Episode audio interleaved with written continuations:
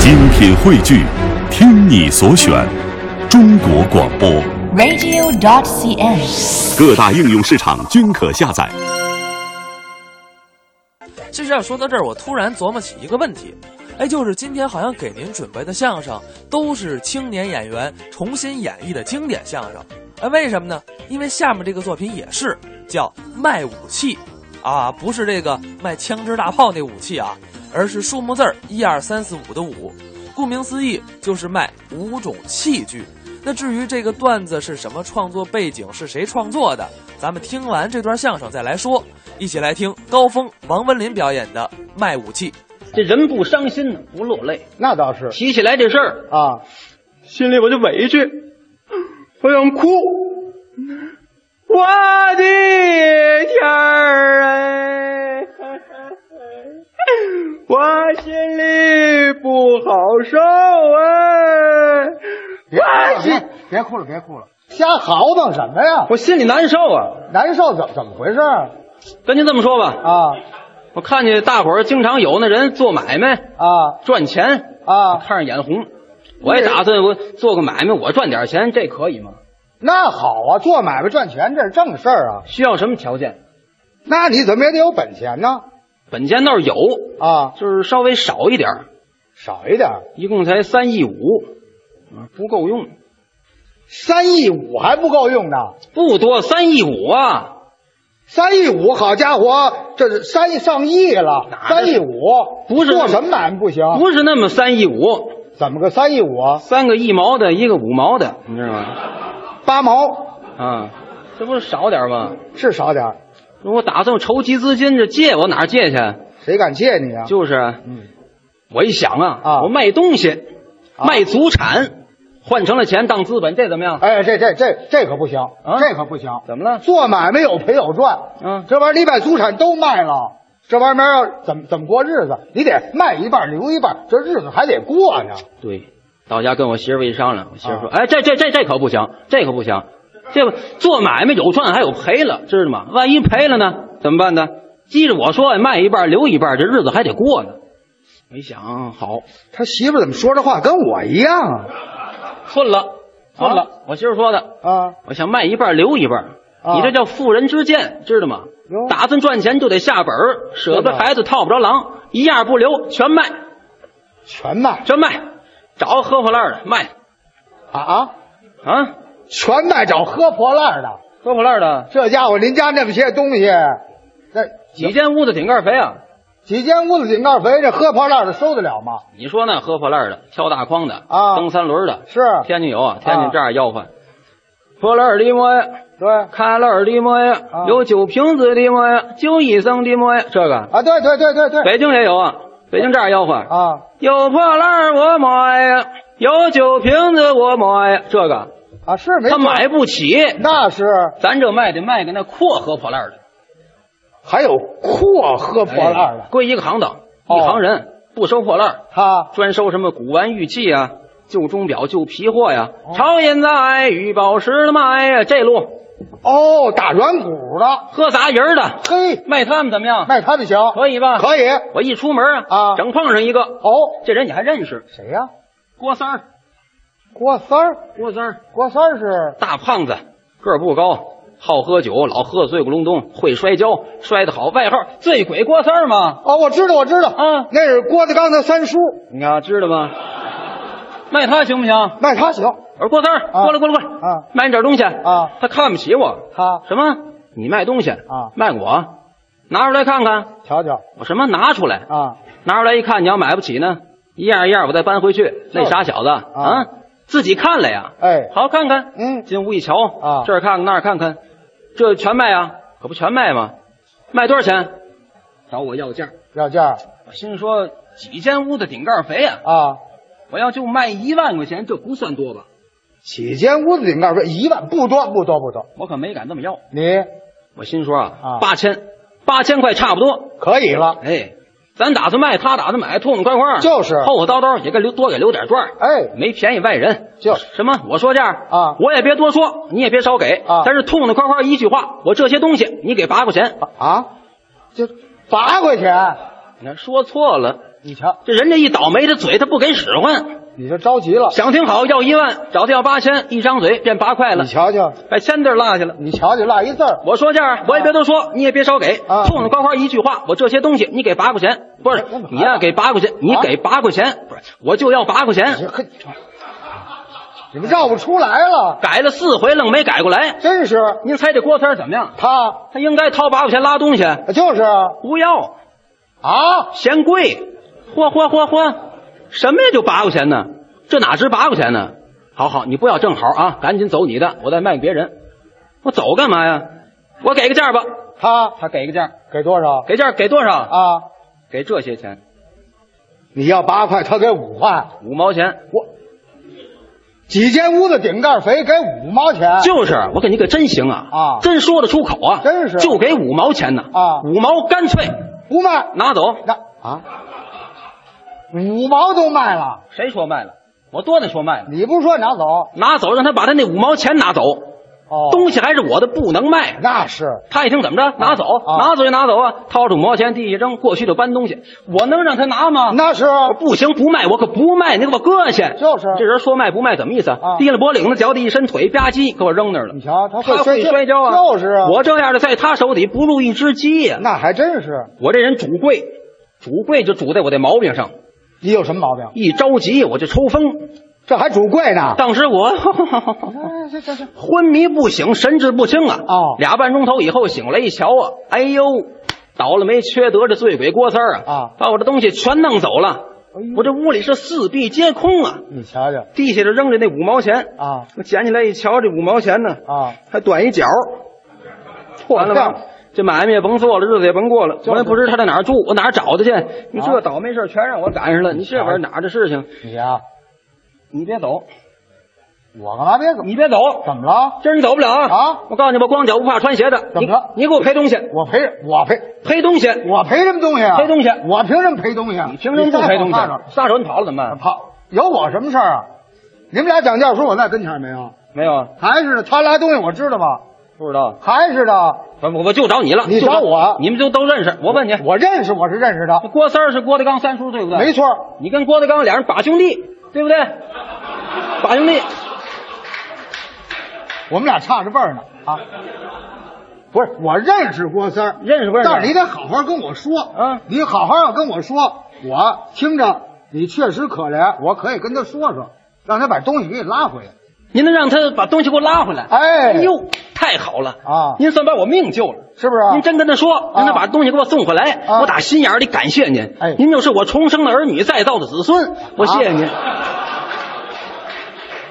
像话吗？这不启示吗？起起是有这么起的吗？应该那词儿应该叫那得是重生父母，再造爹娘。啊，对对对，带我找他去，把东西要回来，哎我就是你重生父母，再造爹哎娘。啊你外边活着去。你是我重生父母啊！不是我，我一着急啊我就糊涂，知道吗？啊糊涂你可没吃亏，走走走，找他去，现在咱找他去吧。找的不是你到底要什么东西啊？你得跟我说说。全弄走了，一样都没留啊！不是你把这主要的、主要的你给我说说主要的，啊，这值钱的主要的就是我们家那五样传家之宝，无论如何得给我要回来。哦，就是武器，刀枪剑戟，刀枪剑戟干嘛？你不是武器不是那个武啊不是文武的武，那是一二三四五，武器，哦五种器皿一五得五那武器，哦五样器具啊，哦五样器具就是铜铁瓷席木，好好好武器五种器皿就这五样，哦，必须得给我要回来，这东西值钱当然值钱了。哦。哎，您这个铜器，铜器提起来铜 器，还是委屈，也难受。别难过，别难过，您说说这铜器这多少年了？多少年的？自打清国定鼎以来啊万国来朝、啊嗯都是年年进贡，岁岁称臣。在咸丰年间，高丽国王进到大清国两桌铜器，这两桌铜器到了北京，先要进到李王府。干嘛那时候去李王我府高祖父啊在李王府里当差，哦李王爷爱惜我高祖父老成练达，忠实可靠，就在这桌铜器里边捡了两样不要紧的东西，赏给我高祖父。哦你说这怎么办？王爷赏了。有心要吧，啊，这可是皇上家的东西。就是啊，有心不要，又怕王爷怪罪，那赶紧谢过了王家千岁，把这两样东西拿回家来，可没敢摆着，那怎么摆着活不了。咱皇上家东西，咱家能摆吗？就是啊把它埋在了我们家的后院儿哦是指望我们这后辈儿孙就吃这个就吃不起呀、那是 哦到了光绪十二年啊也不怎么走漏了风声，哎呦被御史言官知道了。御史言官在皇上驾前参奏一本，说我们家私藏贡宝，有欺君之罪。哦皇上龙颜大怒，派官兵到我们家查这东西，核算到了我们家，直接奔后院儿，可就开始刨了。哦，他准是家里人说出去的。那是走漏风声。可是刨了半天，累的那些官兵四脖子汗，流着东西，可没刨出来。哎呦您别看东西保住了，啊，可把我曾祖父、高祖父是五花大绑的绑到三法司审问。哎呦，您琢磨琢磨，三法司过堂活得了吗？活不了啊！大理寺正卿、啊刑部尚书、督察院总宪、啊九堂会审，打了二年半的官司。哎要没有李王府的人情拖到了，早就死在里头了。哎就为这铜器哟，这铜器是两根茶壶把儿哟，茶壶提脸啊，光这个我要心疼，我是土豆，那还有俩螺丝疙瘩呢。哇，还有螺丝，咱这螺丝跟一般螺丝不一样，怎么不一样？咱这螺丝往这边一拧就上啊上，那边一拧准落下来。嘿，你要往这边老拧拧不上，那是易扣了，我那个没一扣，你看多好，就这还值钱呢。这不铜器，这铜器这什么呀？这是这这属于陪衬，陪衬，陪衬这个铜器不值钱，那我们家那铁器值钱。铁器我们家那铁器啊那是清朝造办处出来的官铁。关铁，造办处出来官铁以后，送到北京上寺院啊上寺院就是皇上的御马圈，没错那时候我二舅爷在上寺院充当马夫，哦半夜三更越墙而出，倒出两样铁器，要叫皇上知道了，就有掉头之罪，就为这铁器这铁器是 办了马掌。是不办了马掌啊？光马掌我要心疼，我是韭菜，那怎么回事？还一大钉子呢。哟呵，你也不怕扎着？这当然是不值钱这啊了，太不值钱了，白拿走，白送的，不要白饶啊！哦。还我有们家那瓷器值钱，这瓷器是我们家那瓷器啊想当初吧，啊我的曾叔祖就是我太爷爷的兄弟，是曾叔祖做过官，做什么做过一任九江道，哦嗯在九江官窑定烧出来的硬五彩，掉在地下是当当当当山响，都摔不碎的好瓷器。这瓷器是拌了勺，拌拌了勺啊光这勺我要心疼，可是黄瓜啊，那这勺上边啊还有花儿儿呢。啊，对，有花儿，我都知道有你花说儿，的干什么？都有花儿，我那花有个特点，什么特点？啊你沾上水你擦它愣擦不掉。哎，废话，烧上能擦得掉吗？这我那就不掉，啊，你那不掉都不掉，这瓷器这叫什么呀？拌了破勺，瓷器不值钱啊。那我们家那锡器最值钱，稀奇。锡器值钱。哎，稀奇我可知道啊好稀奇那了不得，对，那比银子都贵。早原先那个年月，高碗席啊，哎就能超过银子的行市。搁那时候，我们家这习气比高碗席要强之百倍。这习气世界有五大洲啊亚细亚洲、欧罗巴洲、南北美利加洲、澳大利亚洲、亚非利加洲，有打英国、美国、法国、德国、挪威、瑞典、瑞士、欧西各国选来上等的习气，镜子面相仿，刷刷刷刷照了见人，脱了手指头不压腕子，这路习气，这是一张烟卷纸，一张烟卷锡纸啊，光锡纸我要心疼，我是土豆，那这个还烟卷头呢，有烟头啊多半截儿，啊！废话，多半截儿也是烟头啊是！前门的，不是你，你见过什么？您瞧您这几样东西啊，俩破铜这个茶壶提梁啊，又是一个破马掌啊，又是办了这个破勺，然后就这这张锡纸，你不是您您这这郭三儿也瞎眼了，五毛，到找五毛我都不要，没地儿扔去。这模样，什么呀？什么呀？看这模样急头白脸的。我说这几样值钱了吗？我说这几样值钱吗？这不是那这这全部白拿走不算，那值钱呢？值钱木器啊。木器值钱当然了，哦，我们家这木器啊可以说发财指的发财，发家指的发家，它显过圣，吓死过人。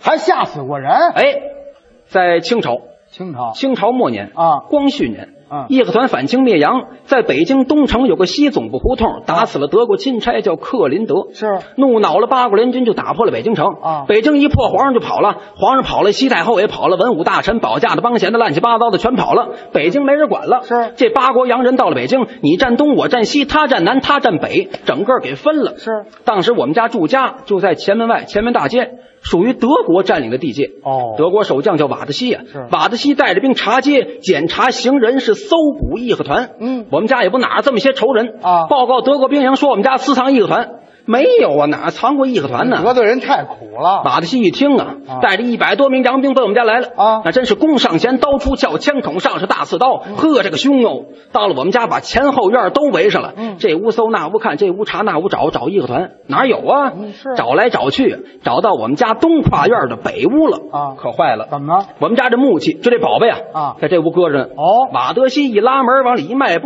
这木器唰这么一放光，当时哦，吓死六个德国人。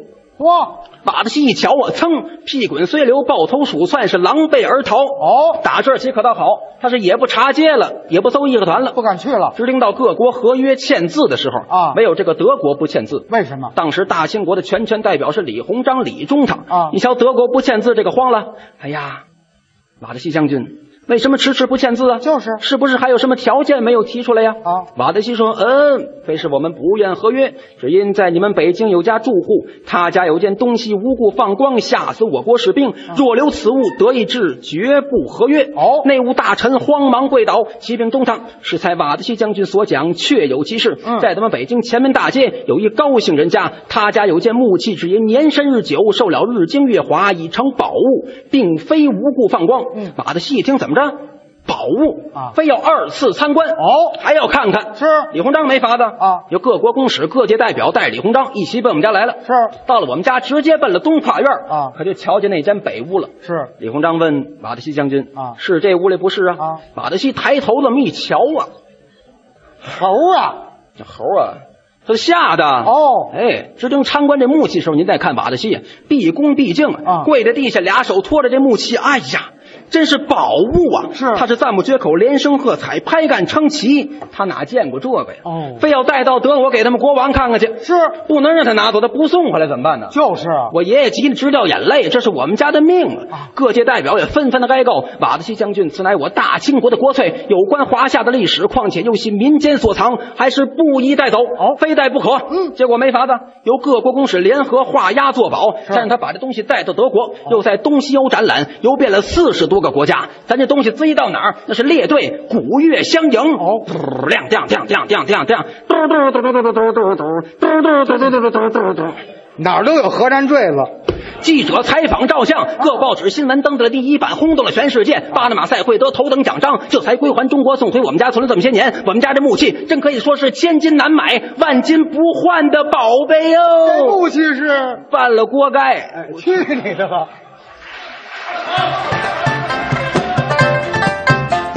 刚才是高峰、王文林表演的卖武器。其实啊，要说到这段相声，那绝对算是历史悠久。